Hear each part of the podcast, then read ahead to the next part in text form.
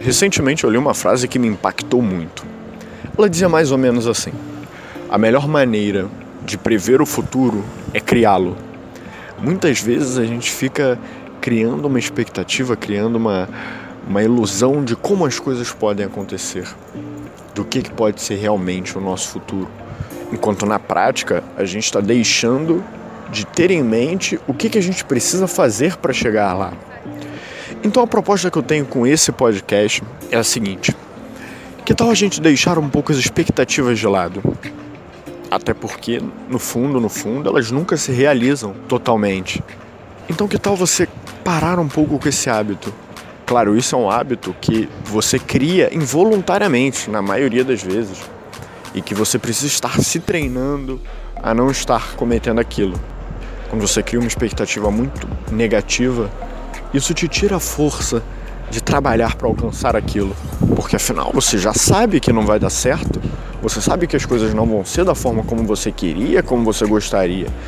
E quando você cria uma expectativa positiva, muito alta, de que aquilo vai ser incrível e meu Deus, aquilo eu tô esperando tanto, tanto, tanto. E quando chega, você fica sentindo meio, nossa, era isso?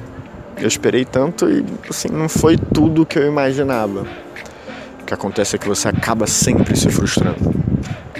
Então a primeira coisa que você tem que fazer com aquilo que está ao seu alcance, você precisa estar trabalhando duro para criar, para agir. Concentre-se no seu processo, na sua jornada, no que, que vai te levar até aquele objetivo. O que, que você precisa fazer para chegar lá. E aí depende muito de você. Não ficar focando somente aonde você quer chegar, porque saber o que você quer é muito fácil.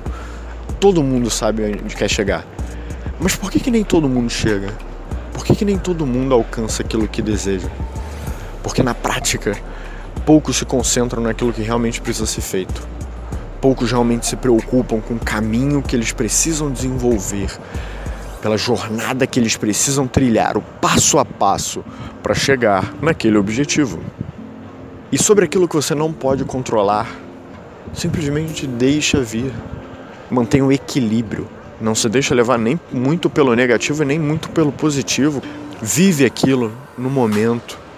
E sempre tente encontrar uma perspectiva que vai te fazer bem. Tanto de gratidão pelo que está acontecendo, poder estar vivendo aquilo, quanto pelo aprendizado. Tudo que acontece, por pior que pareça, você consegue tirar um aprendizado daquilo. Você consegue amadurecer com aquilo.